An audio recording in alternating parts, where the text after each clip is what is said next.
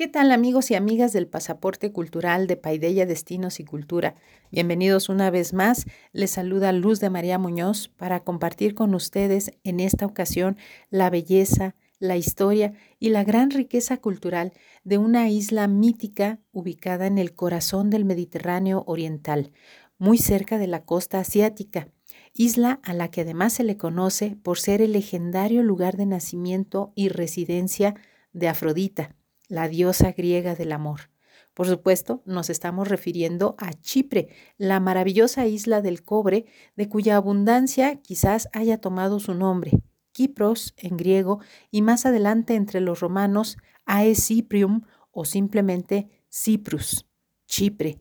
Esta isla, queridos amigos, es la tercera de mayor tamaño del Mediterráneo, después de Sicilia y Cerdeña, y ha sido a lo largo de los siglos eh, probablemente por su ubicación geográfica, pero no solamente, un punto ineludible de encuentro y asentamiento de numerosas culturas. Para que ustedes se den una idea, podemos mencionar que en Chipre encontramos huellas de eh, culturas o civilizaciones tan antiguas como la de los micénicos, esta primera gran civilización griega, luego de fenicios, egipcios, asirios, griegos, persas, romanos, bizantinos, cruzados medievales, musulmanes, otomanos y británicos.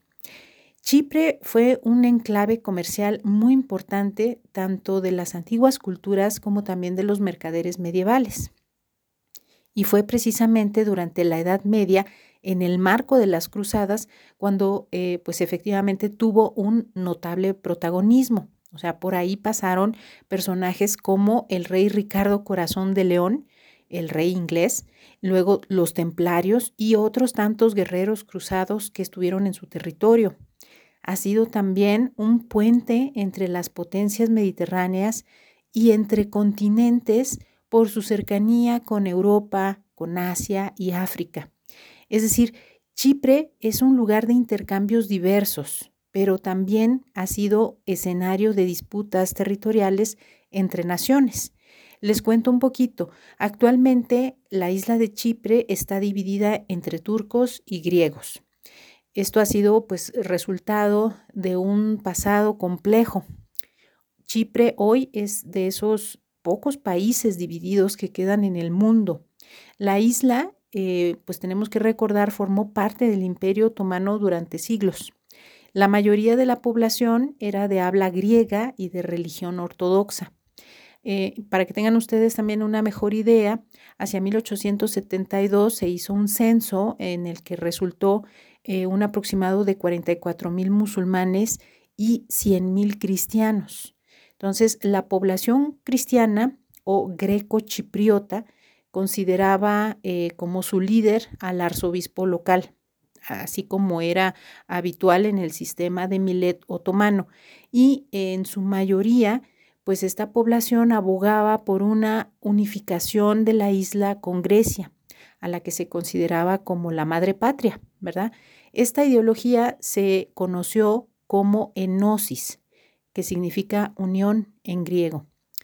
Más adelante, Gran Bretaña ocupó y administró la isla, pues esto más o menos a partir de 1878, aunque bajo soberanía eh, todavía teórica, ¿verdad?, otomana. Luego la anexó en 1914, pues aproximadamente ya a inicios de la Primera Guerra Mundial, y la incorporó a su imperio como colonia en 1925. Posteriormente, en la década de los años 50 del siglo pasado, surgieron en la isla eh, movimientos nacionalistas turcos y griegos que tuvieron un fuerte impacto en toda la sociedad y pues la dividieron cada vez más. En 1960, Chipre alcanzó la independencia de Gran Bretaña y se conformó en una república que en teoría compartían entre ambas comunidades nacionales, ¿sí? la griega y la turca.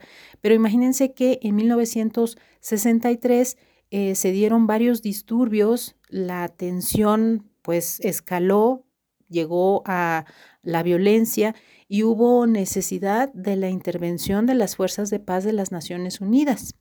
Luego, eh, pues como resultado de toda esta situación, se instauró lo que se conoce como la línea verde, es decir, una eh, frontera que dividía en dos a la isla, y eso incluía a la capital, a Nicosia. En 1975, ambos bandos negociaron un intercambio de población y con esto pues se crearon estas dos zonas ya con población eh, como más homogénea, una turco-musulmana en el norte, como con el 37% de la isla, y otra zona cristiano-griega en el sur. Desde entonces, eh, pues se ha estado hablando de unificación de los territorios en un solo estado, pero las negociaciones desafortunadamente no han llegado a ningún acuerdo satisfactorio para las partes. En 1983 se proclamó la República Turca del Norte de Chipre como un Estado independiente y este Estado es eh, pues hasta hoy reconocido solo por Turquía, quien por cierto mantiene también un destacamento militar en esa zona.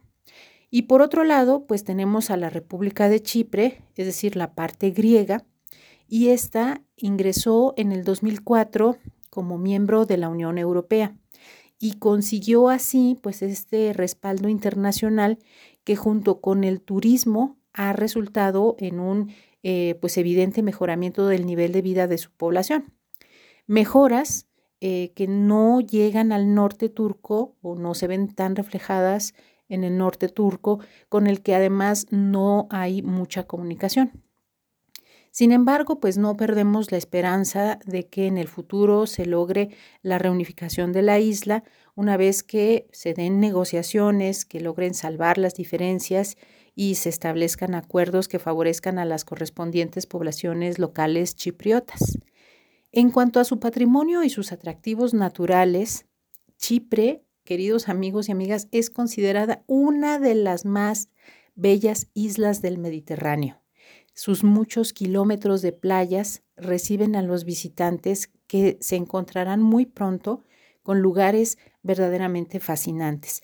Y algunos de estos lugares son obra de la misma naturaleza, como por ejemplo, por mencionar eh, algo, las cuevas marinas en Cabo Greco o el puente de piedra eh, que tiene el nombre de Camaratu Coraca y el muy famoso Love Bridge este puente que seguramente ustedes han visto en muchas imágenes porque también es como de postal, ¿verdad? Es, muy lindo el sitio. Eh, se trata efectivamente de un puente de piedra creado eh, pues de manera natural sobre el mar en el que por este escenario de encanto muchas parejas deciden eh, casarse ahí.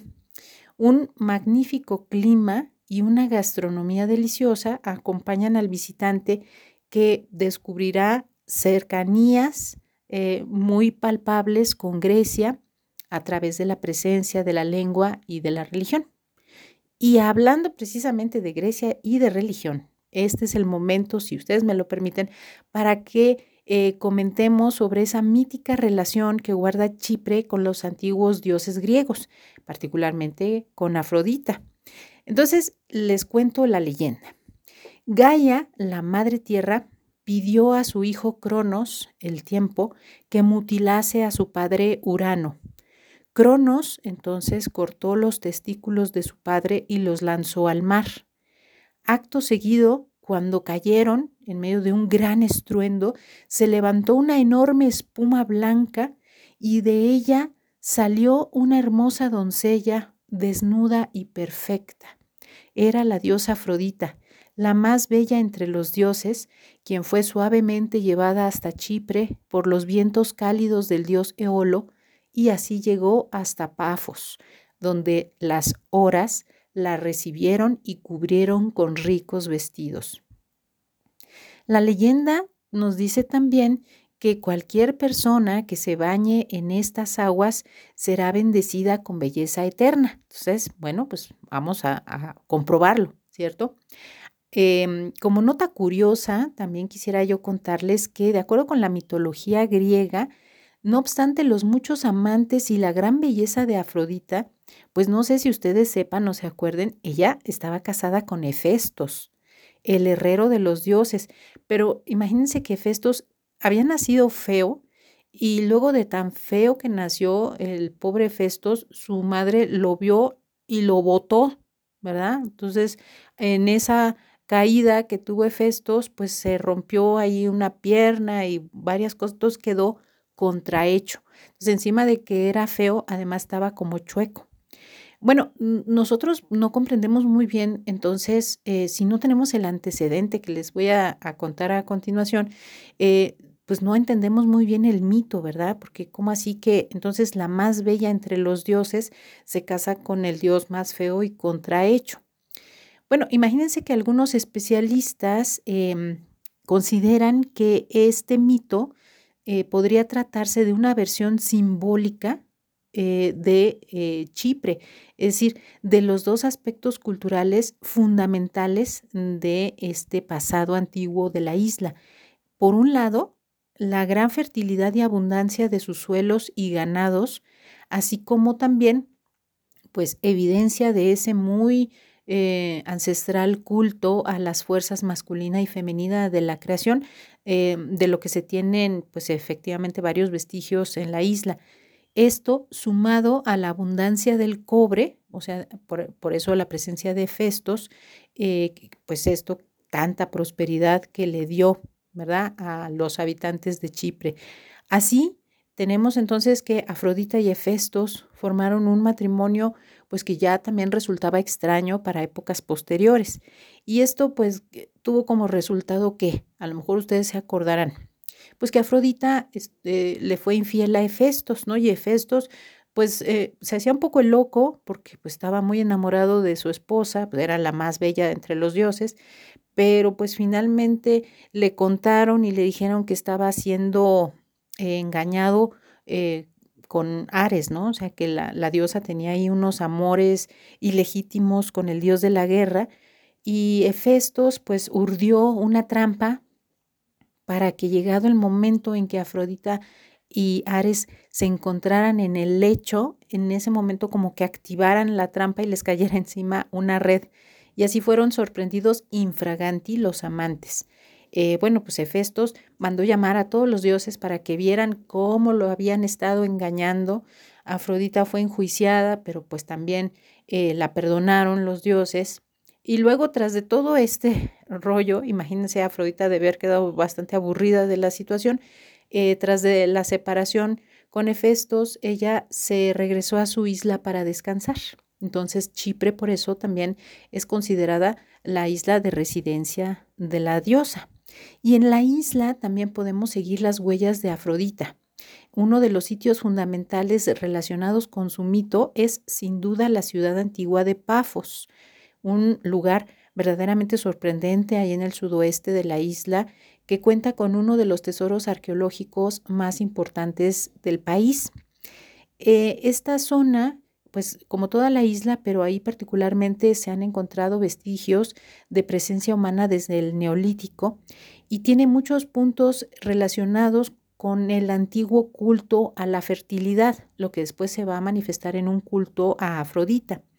Em, de acuerdo con la leyenda, entonces, Pafos fue el sitio de nacimiento de la diosa y esto tuvo lugar exactamente en la Cuclia, que era la eh, Pafos vieja, pero más exactamente en una de sus playas está el sitio exacto que se conoce como la piedra de los griegos o Petra tu Romeo, lugar donde se dice que emergió la diosa de la belleza y el amor y donde también, queridos amigos y amigas, pues hay que disfrutar de las espectaculares puestas de sol.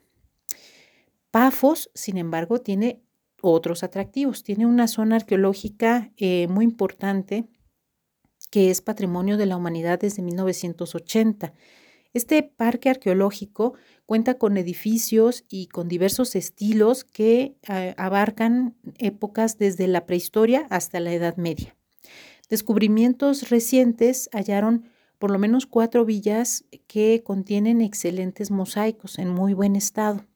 Y también al principio de la carretera de Pafos, ustedes podrán ver unas catacumbas que tienen una antigüedad de 2000 años y son consideradas un verdadero tesoro milenario. Y la joya de todo esto eh, son los restos de lo que se ha llamado la tumba de los reyes, que es como un laberinto de cámaras funerarias eh, subterráneas y reciben el nombre por su aspecto regio y se calcula que datan del siglo IV antes de Cristo. Otro sitio eh, infaltable, pues siguiendo las huellas de Afrodita y en Chipre, es el de los baños de Afrodita y Adonis, que pues esto se trata de una piscina natural dentro de una cueva llena de vegetación. Ahí se dice que fue donde la diosa conoció a Adonis mientras él cazaba y se enamoraron. Bueno, hoy en día hay un pequeño jardín botánico dedicado a la pareja alrededor de la cueva. De Chipre, pues además de sus hermosas playas con esta fina arena y con ese mar de color turquesa, podemos también destacar como un sitio interesante de conocer, pues el de su propia capital, Nicosia, una ciudad dividida, la única de Europa que existe todavía con esta condición. Acercarse a su casco antiguo y caminar por sus calles es una experiencia enriquecedora que también nos acerca a la vida cotidiana de sus habitantes, a esta realidad. Por supuesto, pues ya estando ahí en la ciudad habrá que visitar algunos de sus museos, como el Cyprus Museum, eh, que es eh, un museo nacional que alberga la colección arqueológica más importante de la isla, con un conjunto de piezas recolectadas a lo largo de los siglos. Para que ustedes puedan darse una idea, pues ahí tienen amuletos, vasijas, esculturas, joyas y muchos objetos más. Otro punto importante para visitar ahí en Chipre es el monasterio Kikos, em, que pues es una parada imprescindible para los visitantes de la isla, porque es un testimonio también de la Edad Media de, Chipre. Está eh, levantado entre las montañas y em, se calcula que el monasterio se fundó en el siglo XI. Está dedicado a la Virgen María y tiene un interior espectacular decorado con oro, también tiene pinturas murales y ustedes pueden también encontrar mosaicos. Cuenta con un pequeño museo de antigüedades e iconos religiosos medievales.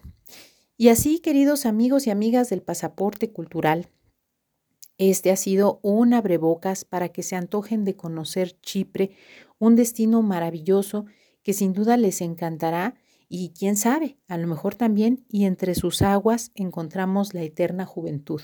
Nos escuchamos la próxima. Hasta pronto.